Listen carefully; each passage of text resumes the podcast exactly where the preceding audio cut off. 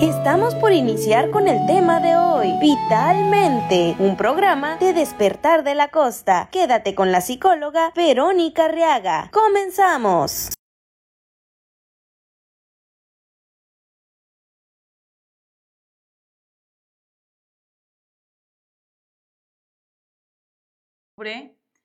Con un poquito de calor, ¿verdad? Como siempre, jueves, espero que ya hayan desayun que hayan almorzado, comido y ahorita en el pozole seguramente están disfrutándolo con su familia. Me da mucho gusto que estén pasándola dentro de lo que cabe, ¿verdad? Eh, en la mañana yo platicaba con una persona y le decía que sin duda estamos pasando por situaciones muy difíciles, no solamente en, el mundo, sino también eh, en cómo nosotros estamos de manera individual, cómo nos sentimos, Em, nosotros.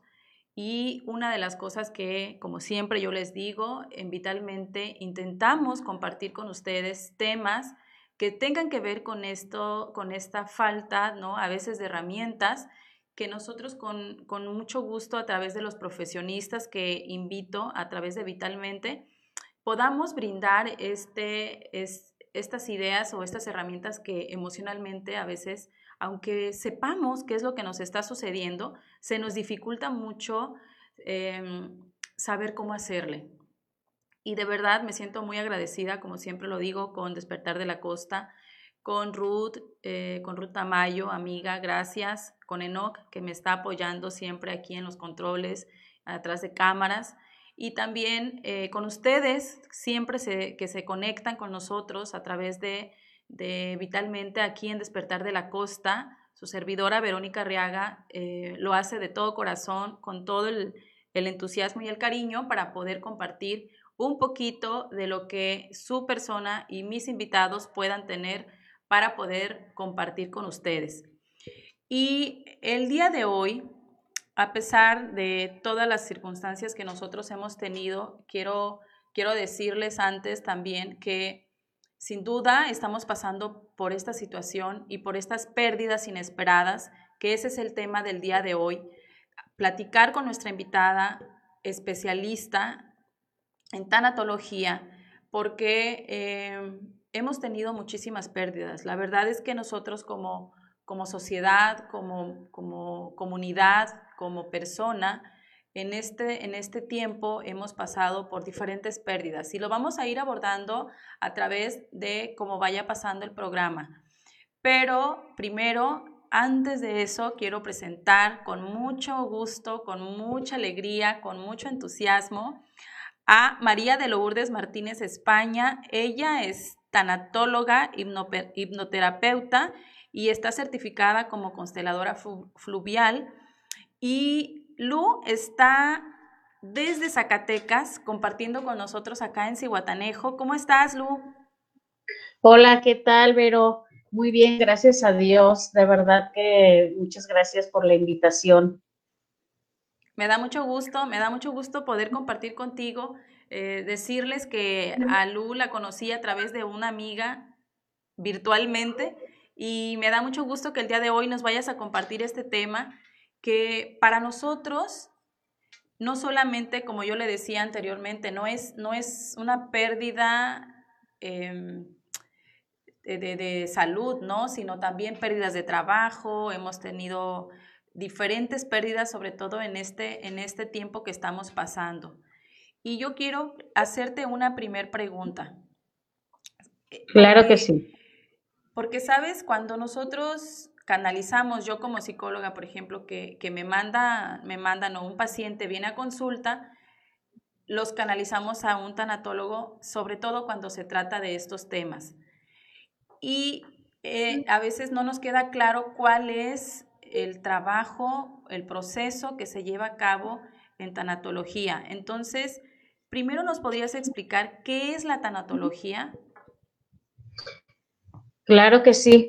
Mira, la tanatología es una disciplina científica que se encarga de encontrar el sentido del proceso de la muerte.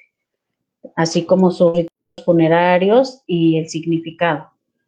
Eh, también es una disciplina profesional que hace cuenta que integra a la persona como un ser biológico, psicológico, social y espiritual para vivir en plenitud y buscar su trascendencia. La tanatología también se encarga de los duelos derivados por pérdidas significativas que no tengan que ver con la muerte, como comentabas tú, ¿no? Que son, por ejemplo, las pérdidas de empleo, las pérdidas sociales, las pérdidas materiales, las pérdidas evolutivas, ¿sí? O también lo que es, por ejemplo, con un enfermo terminal. Ok. Eh, fíjate que en este, eh, este tiempo de, de contingencia se han dado muchas pérdidas, ¿verdad? Entonces, una de las primeras cosas es, ¿en qué, ¿en qué tú, como tanatóloga, puedes ayudar en este proceso a una persona que está pasando por una pérdida?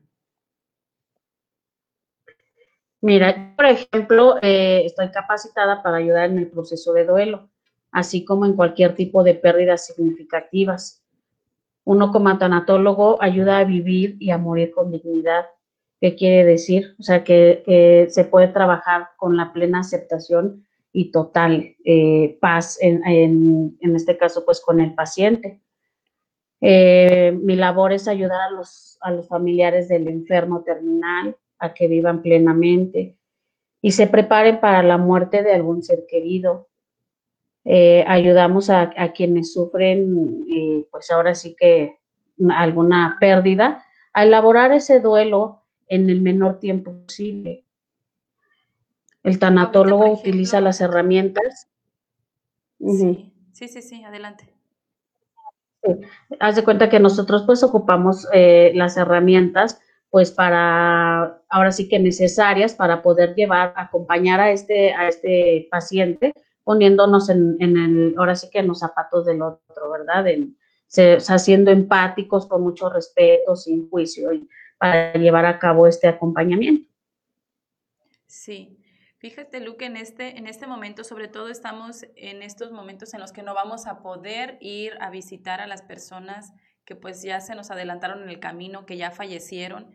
Y yo creo que también en este sentido esta charla nos va a dar la oportunidad de poder compartir con los demás y entender, ¿no? Que, que no necesariamente tenemos a lo mejor que ir y tenemos que aceptar que ahorita que los, no sé, por lo menos acá en Cihuatanejo se canceló las visitas a los panteones y, y, y es muy difícil, ¿verdad? Desde la parte humana porque ir a visitar a nuestros familiares en el panteón es una de las tradiciones, primero, ¿no? Más representativas de nuestra cultura. Y la otra es que el vínculo que tenemos con nuestros muertos en México es muy fuerte. ¿Qué nos puedes apoyar en cuanto a esto que por el confinamiento no, no se va a poder realizar?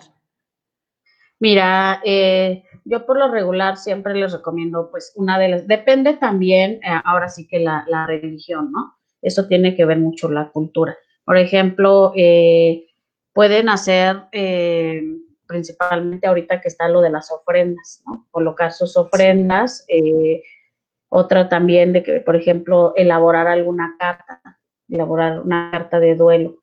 Por ejemplo, la carta de duelo que yo manejo con mis pacientes tiene em, pues cuatro fases, ¿no? Que es primero, por ejemplo, dice, em, te agradezco y ahí le va a poner pues la persona todo lo que tiene que agradecerle a ese ser querido. La segunda es eh, te honro, el todo por el cual honra a su ser querido. El tercero es te perdono por todo lo que tenga que, perdonarlo o te pido perdón, por lo regular siempre pues nos damos por el te pido perdón, ¿no? Y luego el, el te perdono. Aquí es bien importante de que no justifiquemos, porque muchas veces decimos, no tenemos nada que perdonarte, ¿no? O no tengo nada que perdonarte, pero sí hay cosas, ¿no? Que, esa carta de duelo ah, ayuda muchísimo en lo que es el proceso de, la sanación, ¿no? en el proceso de este transitar de, las personas. Otra también, si se puede elaborar alguna, alguna máscara se puede hacer un círculo de amor, así le llamo yo también, eh, en donde pues ponen una fotografía de su ser querido, tienen flores, un vasito de agua, una veladora y también ahí pues como que hacer ese rito, ese rito este, funerario. También ahorita que estamos eh, pues virtualmente, como ahorita en esta charla, eh, se pueden reunir los familiares así, o sea, de forma virtual y, y, platicar, pues, de lo que vivieron con ese ser querido. Ok, Y sobre todo porque, ¿verdad? En este momento que no vamos a poder ir a los panteones, como te comentaba acá en Cihuatanejo, no sé, o en Guerrero, este, eso sería una gran oportunidad para todos nosotros poder reunirnos de manera virtual a lo mejor y poder hablar de manera positiva para que nos dé esperanza, que nos dé fe y que también no perdamos esta cultura, esta tradición, como tú lo dices, regularmente es una tradición más católica y, este, y sería una gran oportunidad para que nosotros pudiéramos no dejar de pasar eh, desapercibida esta fecha, no necesariamente tendríamos que ir al panteón. Exactamente, sí, sí, y, créeme que te voy a decir algo. Eh, también, o sea, eh, vamos al panteón y, platicamos o nos desahogamos ahí con nuestro ser querido, pero este tipo de ritos que, por ejemplo, este, yo les recomiendo, de verdad que son muy sanadores, súper sanadores, porque, o sea, ahorita te comenté algunos, pero hay, hay bastantes con los que se pueden trabajar. Y eh, ahora sí que son terapéuticos. También ayudan aparte de, todo a, a, a este transitar y por ejemplo, ahorita hablando de pérdidas inesperadas, como las pérdidas del trabajo, incluso la pérdida de la pareja, la pérdida, y lo más doloroso yo creo es que es la pérdida de un ser querido por esta enfermedad que nos ha, ha traído a cambiar la vida a todos. Se maneja el mismo proceso tanatológico, digamos, como normal, por así decirlo, como en este momento que son pérdidas inesperadas, incluso cuando hay personas que son asintomáticas y la verdad es que no, no esperamos, ¿verdad?, que una persona fallezca. ¿El proceso es diferente, es similar? Claro, mira, cuando eh, en una pérdida inesperada siempre va a ser un poquito más fuerte, o más, no digo un poquito, mucho más fuerte. ¿Por qué? Porque estamos hablando de que, por ejemplo, si, si alguna persona está enferma, si alguna persona tiene algún tema de salud, ¿estás de acuerdo que ahí estamos hablando pues de un duelo anticipado? Sea, ahí la persona ya se está preparando, ¿me entiendes? Ya se está como preparando para, para esa partida, ¿no? Ese, ese proceso de, de, separación, vaya, con, los, con, los, familiares.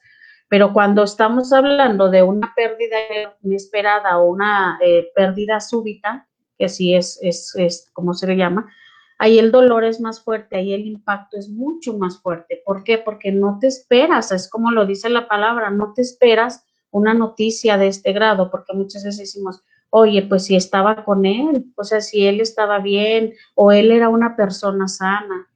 O por ejemplo, con lo del empleo, ¿no? Pues es que yo estaba súper bien en mi, en mi trabajo, daba buenos resultados, todo iba funcionando con plenitud, y ahorita este, o sea, este impacto es ahí donde nos pega más. Muchas de las muertes inesperadas se vuelven duelos crónicos y duelos patológicos, ¿no? Eh, ¿Por qué? Por lo mismo, o sea, no, no, no es eh, igual una pérdida inesperada a una, a una pérdida que, como te digo, ya viene como con tiempo de alguna enfermedad o, por ejemplo, cuando alguien ya está grande de edad o sea, sabes de antemano que pues todos tenemos un ciclo de vida, ¿no? Una hora de llegada, una hora de ir.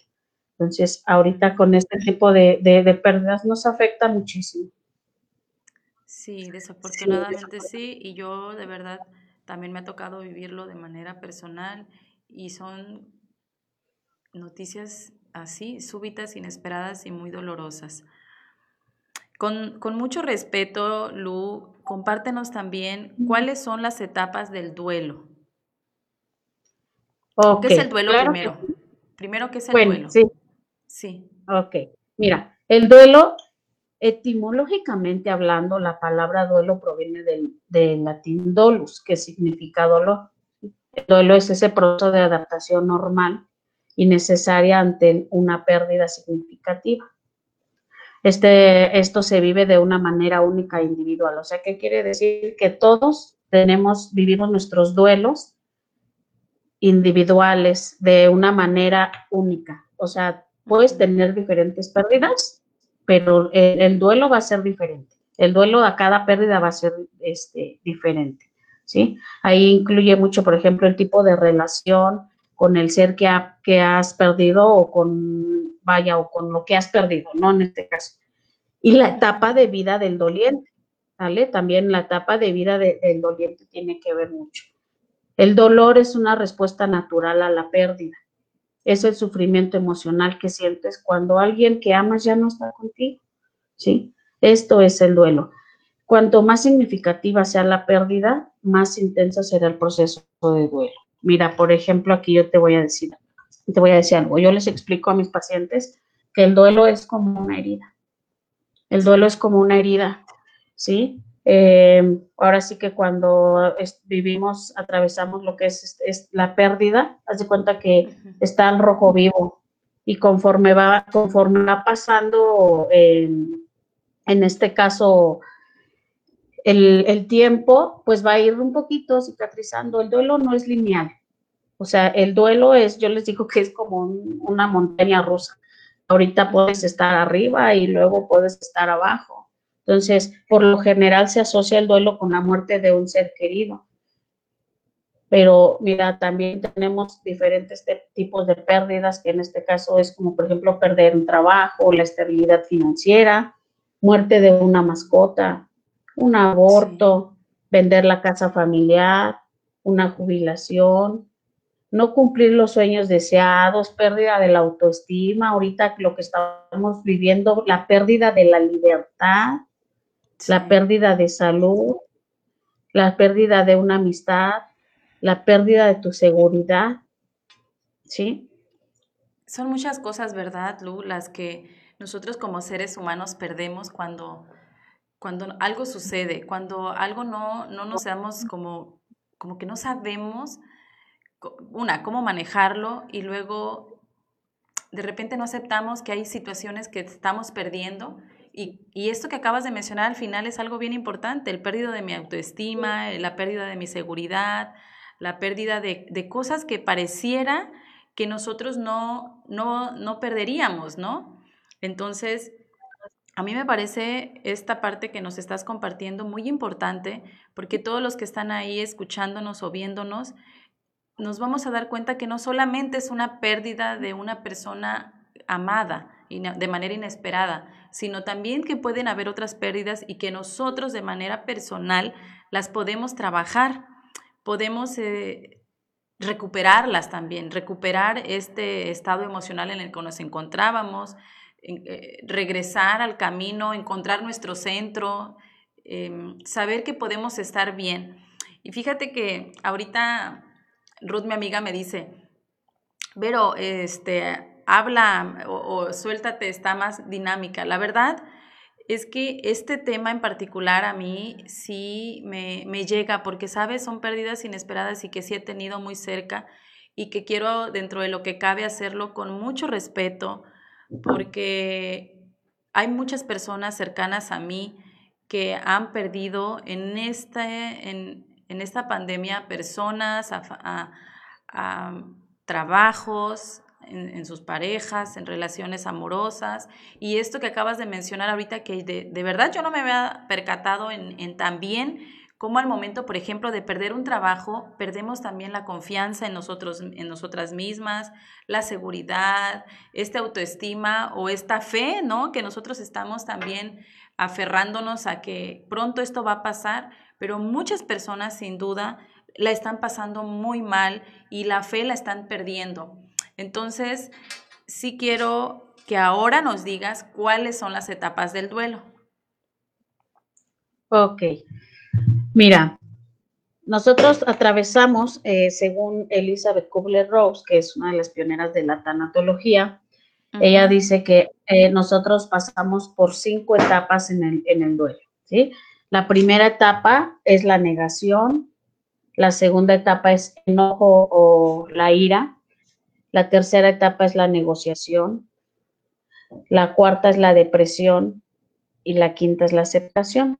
Vamos a, ahora sí que por partes, ¿no? Por ejemplo, cuando pasamos por la etapa de la negación, esta etapa es en la que nos negamos a nosotros mismos o al entorno lo que nos ha ocurrido sobre la pérdida.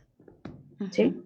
Este, nosotros entramos en ese, en ese momento de decir, no puede ser, no, es que no es cierto, ¿no? No es cierto, no, no puede estar ocurriéndome esto a mí. ¿Por qué a mí?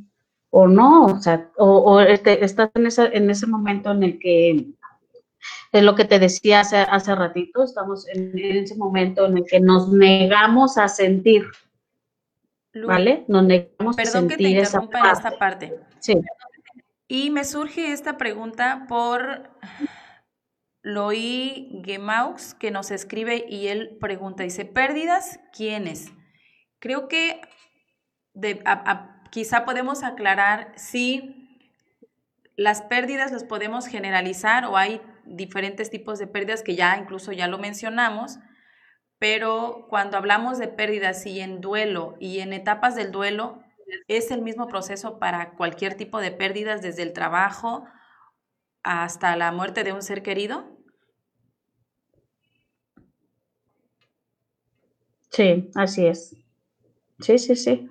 Sí, así es. Este, es que es, a lo que te comento. O sea, realmente mm, muchas de las veces ni siquiera sabemos. Nosotros, por ejemplo, hablamos del tema de tanatología y lo primero que se nos viene a la mente es muerte.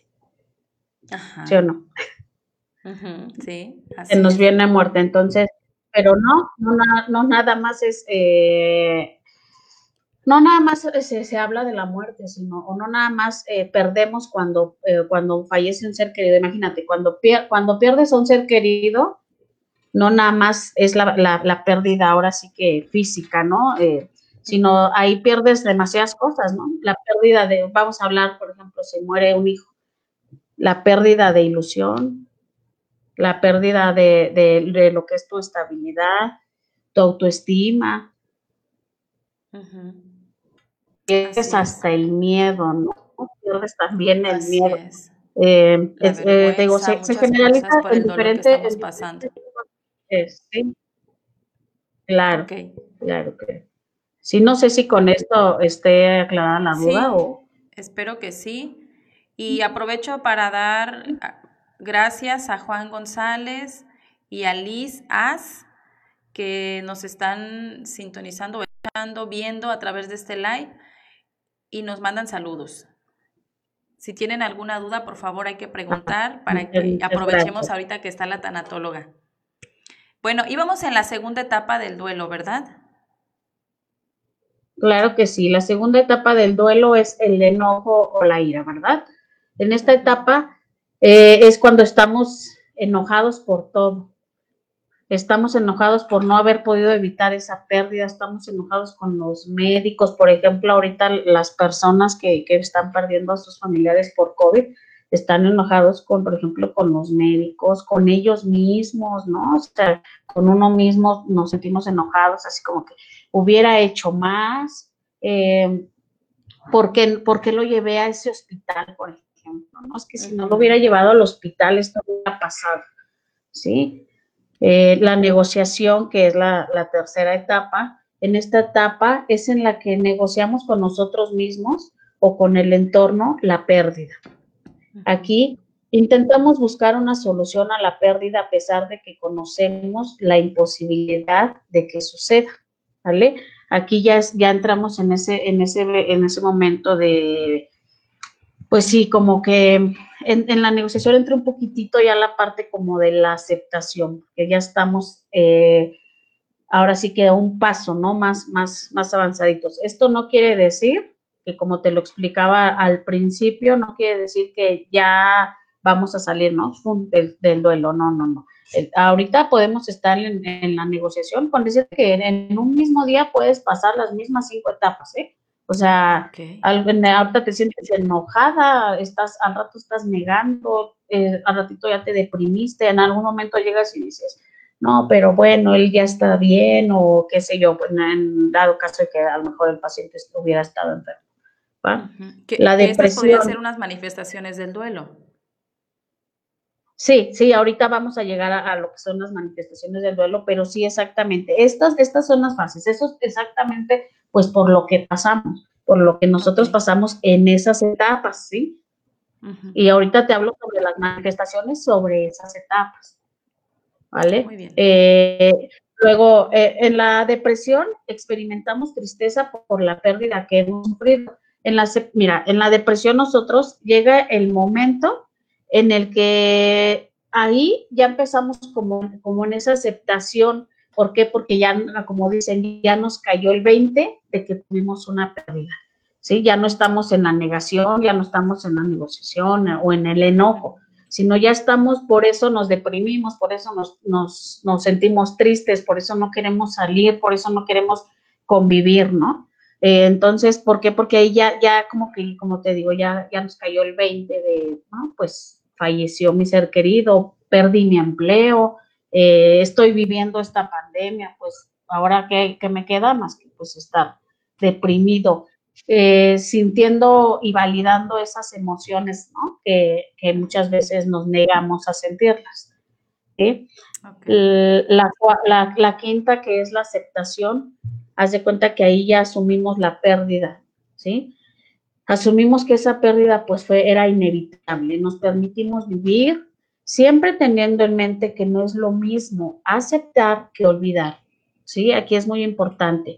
Les digo que cuando ya llegamos a la, lo que es em, la etapa de la aceptación, perdón, la fase de la aceptación, ya es cuando nos sentimos en paz, ¿no? En paz con, nosotros mismos, cuando ya asumimos que, esa persona ya no está, que ese empleo ya no, ya no es mío, ya no lo tengo.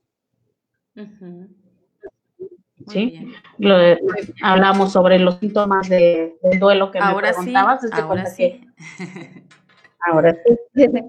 Los síntomas, eh, te voy a hablar de los síntomas físicos, que por ejemplo es sensación de, de, ese estómago vacío, así como que ese hueco en el estómago, falta de energía, agotamiento, llanto, lloramos muchísimo, o sea, lloramos demasiado, cualquier cosa nos irrita, alteraciones de sueño, haz de cuenta que pues sí nos da el insomnio o sueño excesivo, por ejemplo, en la depresión suele pasar que, eh, nos quedemos dormidos demasiado tiempo.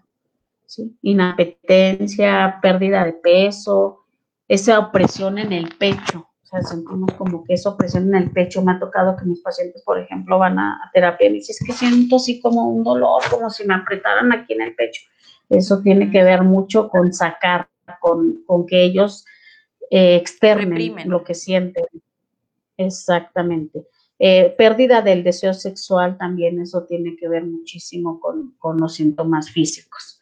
Los síntomas eh, psicológicos es pues extrañeza ante el mundo habitual. Haz de cuenta que, em, es, cuando, por ejemplo, nosotros hablamos de nuestro ser querido, ¿no? Es, que extraño ir a las tortillas con él, no, es que extraño ir a visitarlo. Esa incredulidad, la irritabilidad, cierta confusión, esas alucinaciones relacionadas con la pérdida, esa preocupación por lo que se ha perdido. Por ejemplo, las personas que pierden el empleo, o sea, están, preocupados así, pues constantemente, ¿qué voy a hacer? Dios mío, este, mi trabajo, mis hijos, mi familia pérdida de ilusión, ese desinterés por salir, muchas veces a las reuniones, oye, pues fíjate que ven, vamos a reunirnos, esas personas no, de plano no quieren salir, no quieren convivir con, la gente. Culpa y reproche. Este en, en, este, en esta parte de, los, de las manifestaciones o de los síntomas, es, puede dar un cuadro depresivo o es una tristeza excesiva la que la que presenta el, doliente o la persona que tuvo esta pérdida, cualquiera que sea. Ay, te me cortaste un poquito, Vero. Sí, que en este, en este proceso de la, digamos, de los síntomas, el paciente puede tender a tener un cuadro depresivo o puede ser simplemente una tristeza profunda. Es que depende, pero mira, depende, ahí también hay que saber canalizar y que saber identificar por eso mismo estos, este tipo de síntomas, porque una cosa es la tristeza y otra cosa estamos hablando de la depresión y otra cosa también estamos hablando de la depresión durante el duelo y de una depresión clínica. Ok. ¿Sí? Estamos hablando de una depresión clínica. Aquí, por ejemplo, este, si es esa, esa tristeza profunda, claro que sí. O sea, puede pasar, debe de pasar, de hecho. O sea, parte de un duelo es esa tristeza profunda que sentimos, esa, como te lo digo, esa opresión en el pecho, esa irritabilidad, em, todo, todo eso tiene, tiene que ver con esa tristeza tan, tan profunda que, sentimos. Una, otro, otro síntoma psicológico es la culpa y el reproche. Por, haz de cuenta que, por ejemplo, muchas de las veces eh, nos sentimos culpables. Por ejemplo, te voy a hablar. Se, eh, se, va, tienen una relación muy mala las parejas, por ejemplo, eh, siempre su, siempre fue que el pelear y el pelear, y el pelear y, muere la pareja y sienten una culpa y, y, se reprochan, no tienes una idea, pero de verdad, o sea, ¿y por qué fue así? ¿Por qué no lo vi? ¿Por qué no lo atendí? Soy una mala mujer. Entonces, por eso eh, haz de cuenta, por esas fallas que, a lo mejor eh, tuvieron, se reprimen a tener, a retomar eh, esa alegría en su vida. La ver, o sea, haz de cuenta que te digo, la, culpa, el hubiera, tiene, tiene mucho que ver así con, esto. Hay que, hay, aquí como por ejemplo profesional, trabajamos mucho esa parte. Yo trabajo mucho esa parte, lo que es la culpa. ¿Por qué? Porque te voy a decir algo. Sí. Ajá. Ahorita que acabas de mencionar, por ejemplo, de, la pérdida de la pareja y después se arrepiente, hablaste que es la mujer, ¿no? La que sintió, ay, lo hubiera, hubiera sido una mejor esposa o una mejor mujer. ¿El síntoma es, se da de manera similar en los hombres y las mujeres? No, no. Eh, por lo regular, eh, las mujeres son más así, somos, somos más. Eh, de hecho, fíjate, y ahí te va, te voy a decir por qué también. En los hombres, muchas veces también tiene que ver la forma de cómo nos criaron, ¿sí? De cómo aquí el hombre no llora, ¿no? Aquí está, ahí, ahí también, por ejemplo, eh, el, tipo de, duelo, ¿no? Que, que, vivimos, el duelo este, no autorizado. Haz de cuenta que en las mujeres sí, o sea, lloramos y nos desgarramos y nos deshacemos. Y o sea, ¿por qué? Porque no lo permitimos, ¿por qué? Porque somos más sentimentales. Nosotras somos como más sentimentales y los hombres son como, por ejemplo, en la hora de, los preparativos, todo eso, los hombres los ves enterísimos. O sea, tú los ves enteros y tú los ves así, eh, pues voy, hago y, y, reciben el pésame y todo. Y sí, a lo mejor hay muchos que sí se desbordan, porque no son todos tampoco, pero que digo, aquí también tiene, tiene mucho que ver eh, la forma de vida y costumbres, las creencias también que traemos.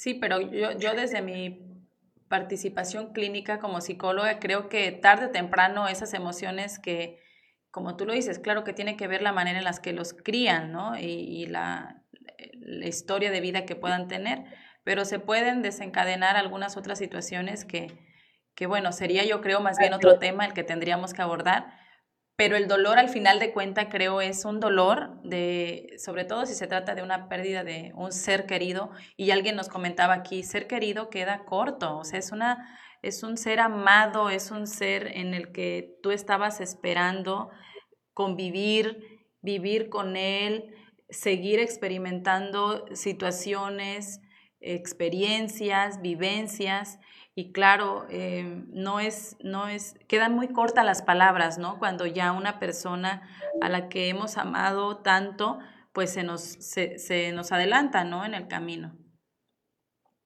Así es, sí, claro, claro, ahora sí que esa, esa persona, o sea, se queda corto, de verdad que Yo les digo que las, las lágrimas o ese dolor tan grande que sentimos, así de grande es nuestro amor por esa persona. Así es. Así de grande es, así como sentimos ese dolor tan grande y tan inmenso, está, es ese amor. Está, por ejemplo, fíjate que muchas, muchas de las veces, Vero, eh, ahorita que tocaste el tema, por ejemplo, de los hombres y de las mujeres, me gustaría como que eh, entrar un poquito en esto, un poquito en, las creencias, ¿no? De creencias y los mitos sobre, por ejemplo, eh, cuando alguien muere, cuando alguien está atravesando por un Es muy importante validar sus emociones, muy, muy importante darse permiso.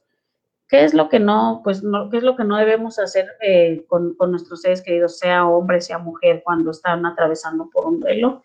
Decirle, ya no llores, no lo dejas descansar. Es que si tú le sigues llorando, no va a descansar y él no está tranquilo o así. No, al contrario, pues debemos como de apapacharlos, debemos de darles esa contención. ¿Por qué? Porque ellos necesitan sacar, externar todo lo que sienten. O sea, esas lágrimas, por eso también esa opresión en el pecho. Mira, por lo regular las personas que, que sienten como ese dolor en el pecho o esa opresión, no todas, quiero aclarar, pero la mayoría de personas que sienten, sienten como esa opresión en el pecho es porque se guardan muchos sentimientos, muchas emociones. ¿Sí? Aquí fíjate que nos comparte Isa, dice, la opresión en el pecho a mí me sonaba a que se me rompía el corazón. Sin duda es un dolor muy fuerte, Isa, si pasaste por una situación así y sentiste esto, como acaba de compartirnos Lu, es un sentimiento de lo más normal, es una emoción que en ese momento Em, no puedes expresarla de otra manera, no puedes sentirlo de otra manera. Y esto que nos acaba de compartir Lu, que es darnos la oportunidad de sentir el dolor que estamos sintiendo, nos va a ayudar muchísimo en, el, en, el, en, el, en la vida ¿no? de nuestro futuro, porque eso nos va a dar la oportunidad de ir sanando y no de olvidar, sino ya no de sentir ese dolor que nosotros podamos seguir sintiendo a través de la pérdida. Y esto yo creo, Lu, que nos va a dar la oportunidad de superar más pronto el, duelo de, la pérdida. Sí, así es, así es. Este, es bien importante trabajarlo, o sea, vivir ese, ese duelo. Es que muchas personas también, fíjate, que eso, es lo que te digo. Ay, venimos con, con unas creencias limitantes súper extensas, o sea, súper extensas, porque no vamos lejos. Eh, fíjate que tenía yo una paciente. Eh, es que yo, ella llegaba y lloraba nada más, ¿no? Conmigo. O sea, llegaba y lloraba y lloraba y lloraba y lloraba. Y ya, o sea, casi no era hablar. De hecho, pues ahora sí que mi trabajo es eso, acompañar. Y si ella quería que yo la acompañara solo en, su llanto, pues adelante. Cuando fue avanzando, fue avanzando, me dice, ¿sabes? Es que yo vengo y, y lloro contigo porque aquí me siento libre, porque aquí no me siento juzgada, porque aquí no me siento criticada, porque en mi casa me dicen, es que ya no le llores, es que te, si tú le sigues llorando, es que esa persona, o sea, en este caso, eh, no va a descansar, es que no está descansando, todo eso, o sea, y eso pues nos afecta, ¿por qué? Porque nosotros qué queremos, pues que, pues que nos contengan, que nos escuchen, no queremos que vengan y nos enjuicien y que nos digan que no, no tenemos que sentir esto que siento, ¿no? Porque lo que estamos sintiendo solamente nosotros lo sentimos y es muy complicado dejar de sentir algo así. Y cuando nuestros seres queridos, que son las personas que queremos que nos contengan, que nos den este, este escucha por lo menos o este estar ahí, es, es, es muy difícil el, el expresarlo. Lu, mira, quiero hacerte una pregunta que tiene que ver con una pérdida también inesperada por, por ejemplo, cuando una madre pierde a su hijo por, pues digamos, de manera inesperada por un asesinato. ¿Cómo le puede hacer una mamá para poder superar esta situación? Ok, principalmente em, para poder llevar eso, enfocarse en lo que sí hubo Ese, es, eso yo le, sugiero, que se enfoque en lo que sí hubo. Mira, yo digo que, que los momentos maravillosos que ella vivió con su hijo, todo lo que ella recorrió desde desde que lo trajo a la vida hasta ahora sí que todo su transitar, ella vivió momentos maravillosos, su hijo tuvo alegrías, tuvo cosas hermosas que vivió con ella, sin ella. Entonces, ahorita, por ejemplo, cuando, cuando suele tener una, ahora sí que una pérdida súbita, una muerte súbita, eh, hace cuenta que es como si estuviera el rompecabezas ya casi armado y, ella está enfocada en lo que no hubo. Muchas veces, fíjate, cuando los asesinan, no sé cómo haya sido el caso, pero cuando muchas veces hay mucha culpa como mamá. Ahí hay mucha culpa, hay que trabajar la culpa. Entonces, ahí, ahí hay que, una, yo quiero decir, este tipo de, fíjate, eh, también ahí te voy a explicar algo, en este tipo de, de pérdidas, sí es como más reconfortante y más conveniente que ellos, en este caso ella busque ayuda, acompañamiento. ¿Por qué? Porque sí fue una muerte inesperada, una muerte súbita. Entonces ella no esperaba eso. Entonces aquí hay que trabajar, por ejemplo, la culpa, porque ella, digo, ahorita para ella, para ella, para ella no, no hay nada más importante y te lo puedo casi asegurar, que ella está metida, o sea, su mente y, sus pensamientos están metidas en el momento en el que a su hijo lo asesinaron. O sea, ella está así, él lo vio, él cómo lo encontró así. Ella, su, hace cuenta que esa, esa pieza del, ella está enfocada en esa pieza del rompecabezas. Y no está, no está como atesorando, no está enfocada en todo lo que sí hubo en todo lo que vivió ella con su hijo. Entonces, ¿sí? Me gustó la forma en la que le explicaste de, de que de alguna manera nosotros nos enfocamos en este rompecabezas de las piezas que ya tenemos y que lo que nos genera culpa es esta idea de lo que no pudo ser o de lo que nosotros esperábamos que fuera y por el, esta pérdida súbita o por muerte súbita ya no se va a dar. Así es. Sí, así es. Muchas gracias. Gracias y ojalá que cada una de estas recomendaciones que la tanatóloga Lu España nos está compartiendo nos ayuden muchísimo. A mí de manera personal, Lu, de verdad te digo que muchas cosas me están sirviendo mucho porque eso nos ayuda, a mí de manera profesional también, para poder guiar de manera eh, adecuada a los pacientes y canalizarlos al, tanatólogo. Desafortunadamente acá en Cihuatanejo no tenemos varios tanatólogos, conozco dos, pero vamos a investigarles. Si ustedes preguntan por algún tanatólogo y o preguntarte, Luz, si tú das consultas online. Sí, claro que sí, pero fíjate que trabajo con personas de Estados Unidos y de otros estados de la República Mexicana eh, de manera virtual. Eh, trabajo, por ejemplo, también los duelos con hipnosis, que es que ahí es una forma como, pues, más rápida. En este caso te voy a decir, para sanar un duelo, o sea, si antes me llevaba, no sé, 10, 15 sesiones para trabajar un, un duelo, ahorita con hasta muchas veces con la primera sesión, las personas pues avanzan muchísimo lo que es en su, en su duelo. También fíjate que ahorita estoy, el 7 de, noviembre voy a tener un, taller igual virtual que se llama Las cuatro tareas del duelo. Este está, va a estar ah, muy, padre. Sí, va a ser este, de manera virtual. Y es, haz de cuenta que eh, los llamo así las, las cuatro tareas del duelo. ¿Por qué? Porque mm, se escucha interesante porque ahí vamos a trabajar efectivamente esas tareas, esas cuatro tareas. Y pues quiero invitar quien, quien guste adelante. Y también, como te digo, pues si quieres, si hay algún interesado, pues pueden contactarme con mucho gusto. Créeme que, que ahorita, pues muchas personas dicen, no, pues la nueva modalidad, yo digo que es la nueva realidad lo que estamos atravesando. Entonces tenemos que, que irnos adaptando. Pues fíjate que desde ahorita yo le decía, ¿no? Cuando llegué, ay, voy a estar solita, pero no, ¿verdad? No estoy solita, estoy contigo y estoy este, haciendo la entrevista y a lo mejor por eso es una de las cosas que me siento así como, como, como rara, ¿no? Porque, porque es una realidad a la que nos tenemos que adaptar. Entonces, pero estoy feliz de estar aquí con ustedes y estar compartiendo este conocimiento de nuestra tanatóloga Lu España desde Zacatecas. Bueno, vamos a continuar. Ahora explícanos los tipos de pérdida, porque fíjate que una persona que nos estaba escribiendo que fue hace rato me dice, ¿cuáles son las pérdidas? Entonces, ahora sí, explícanos de manera más profunda cuáles son esos tipos de pérdida.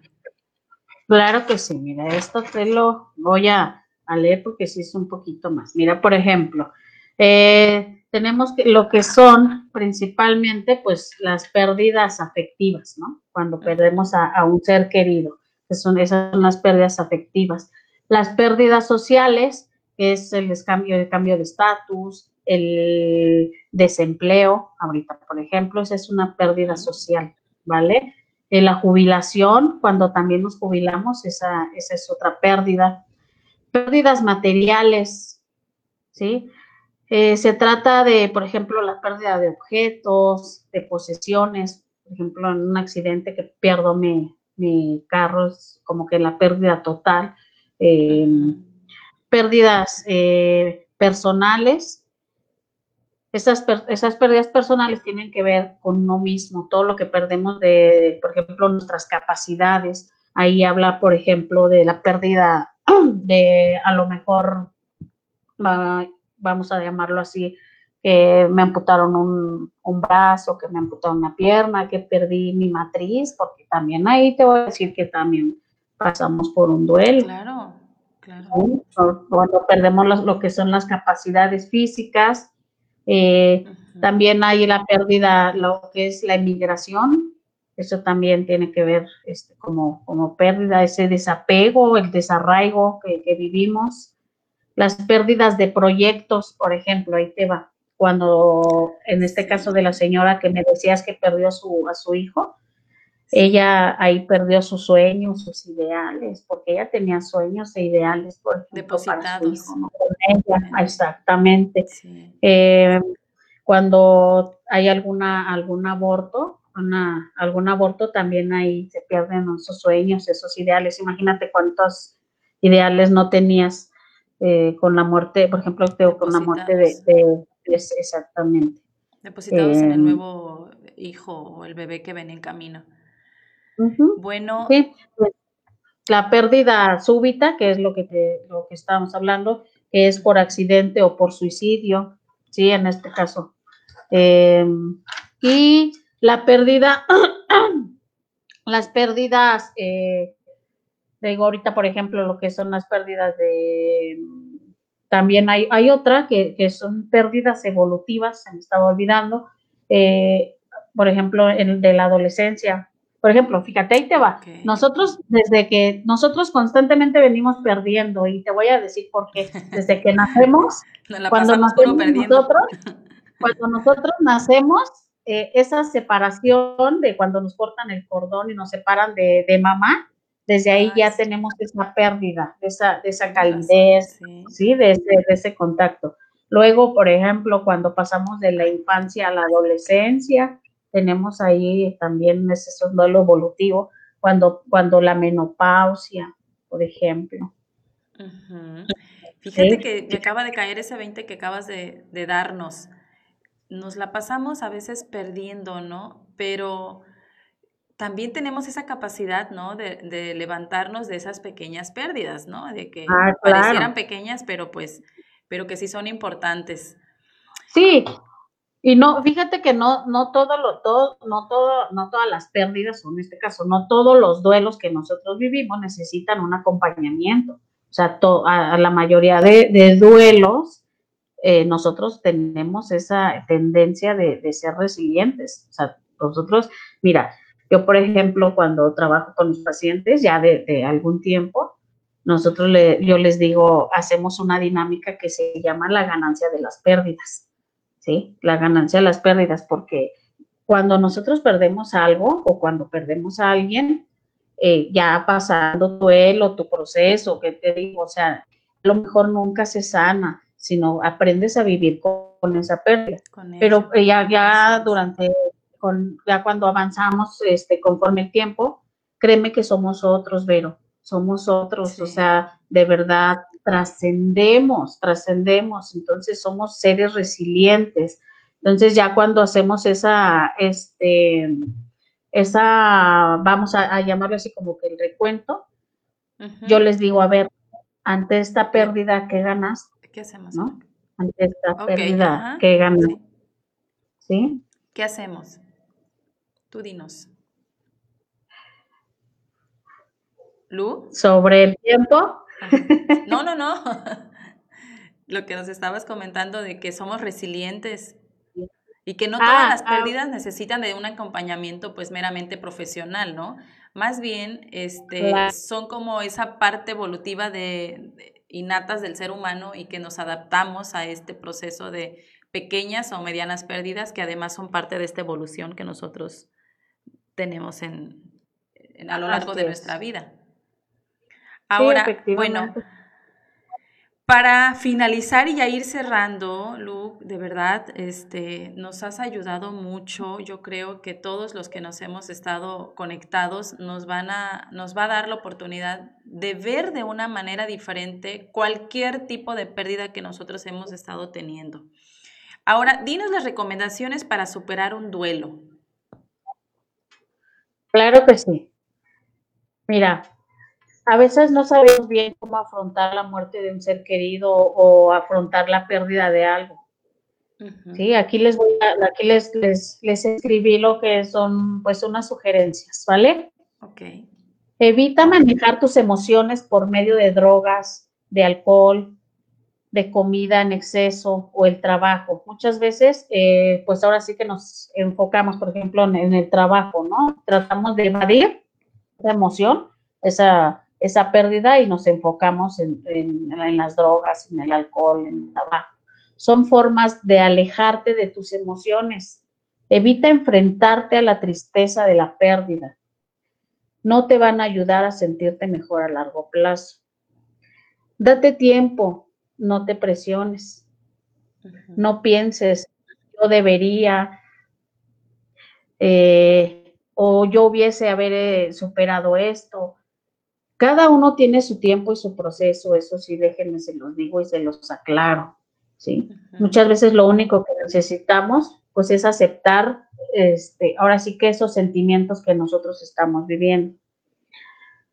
Eh, habla con otras personas, muchas veces, pues, ay, nos, ahora sí que nos, este, nos guardamos, ¿no? Nos, ahorita, bueno, estamos, debemos de andar guardaditos, pero muchas veces no queremos salir, no es lo que les decía, traten como de poco a poco. También esto es un proceso, no se quieran, pero estas son como que unas, unas sugerencias. Hablar con otras personas, a lo mejor ahorita pues de forma virtual, pasa tiempo con tus queridos, con tus familiares. A veces lo que necesitamos solo es un abrazo.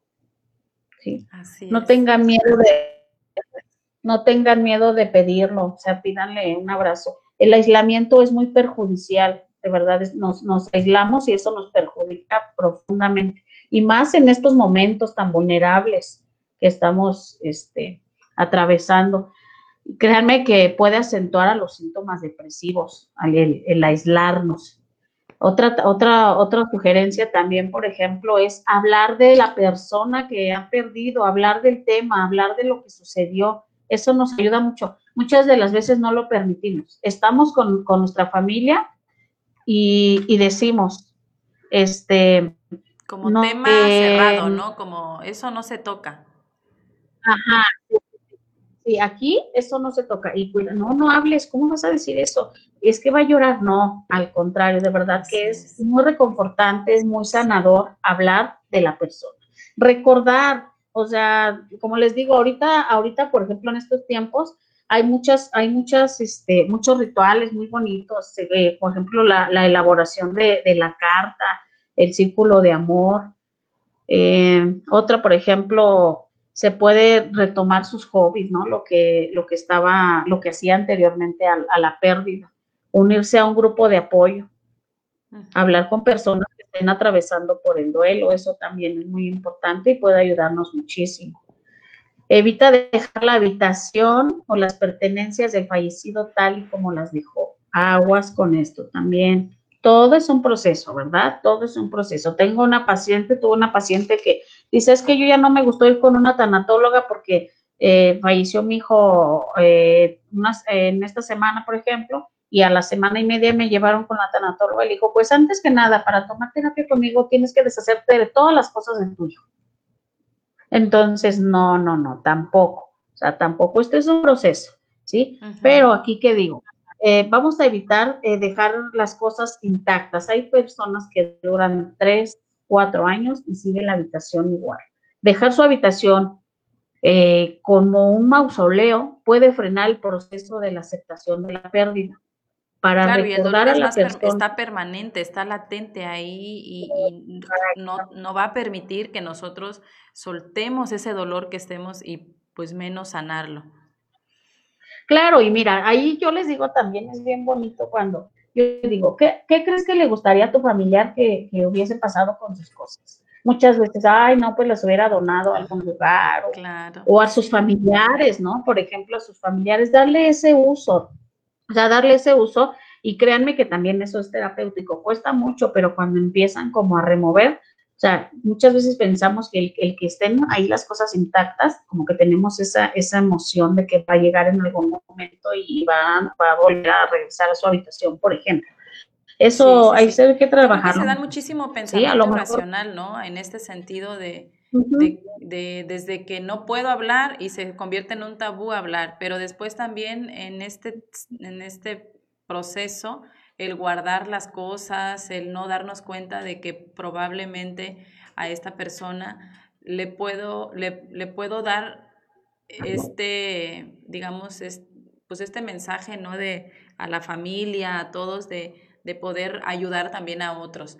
Lu, pues mira, se nos termina el tiempo. Creo que el día de hoy hemos abarcado lo más que se pudo hablar del tema de del día de hoy, que es el de pérdidas inesperadas o pérdidas súbitas, como tú los estuviste comentando. También creo que de manera muy clara nos hablaste qué es, cuáles son los síntomas, cuáles son los signos, cuáles son, cuál es el proceso del duelo, cuándo y cuáles son las pérdidas de cualquiera que éstas sean. Y pues por último nos brindaste herramientas para poder superar el duelo a la pérdida que estemos teniendo. Entonces, son mensajes, Lu, de, de, esperanza, de fe que nos brindas hasta Ciguatanejo y yo espero que también allá en Zacatecas te estén viendo. Me da mucho gusto haber estado contigo en este espacio, en Vitalmente, tienes tu casa acá en Despertar de la Costa y espero próximamente volver a poder hacer un trabajo contigo de este tipo a través de, este espacio virtual. Te agradezco mucho, cuídate mucho y estamos pues viéndonos. No sé si quieras dar alguna otra recomendación para finalizar. Claro que sí, este, pero podemos hacer algo, de hecho podríamos manejar a lo mejor eh, pues una, dinámica con hipnosis para trabajar algo del duelo a las personas así de forma virtual. Muy bien. Y eh, pues nada más que agradecer y te mando un abrazo muy grande. Gracias a todos los que nos acompañaron. Sí, que estés muy bien. Igualmente, me da muchísimo gusto estar acá contigo desde Cihuatanejo hasta Zacatecas. Pues bueno, queridos amigos, el, el día de hoy es todo. Me siento muy agradecida, muy contenta de estar nuevamente en Vitalmente con ustedes. Recuerden que todos los jueves estamos a las 3 de la tarde. El próximo jueves vamos a estar con un tema diferente y vemos si traemos a nuestro panelista para que podamos compartir este tipo de temas. Recuerden que Vitalmente es un espacio para compartir, es un espacio para... Eh, recobrar la fe, la esperanza con el tema del día de hoy yo creo que tenemos una oportunidad para poder saber cómo, le vamos a, cómo la vamos a pasar en este Día de Muertos, que para México es un representativo a nivel mundial. Yo les agradezco muchísimo, pásenla muy bonito este fin de semana, si la van a pasar con su familia, por favor, debemos de seguirnos cuidando, protegiendo y muchas bendiciones y por favor nunca perdamos la fe ni la esperanza, porque la esperanza y la fe es lo último que debemos de perder y sé y todos debemos de creer que pronto esto que nos está sucediendo va a pasar. Muchísimas gracias a Despertar de la Costa y nos vemos el próximo jueves. Vitalmente, un programa que analizará desde un punto de vista humano, objetivo y científico temas relacionados con salud emocional, familia, hijos, educación amor, valores, pareja y más. Si necesitas ayuda, escríbenos. Tendremos panelistas profesionales. Escúchanos todos los jueves a las 3 de la tarde con la psicóloga Verónica Reaga. Vitalmente. Vitalmente, un programa que analizará desde un punto de vista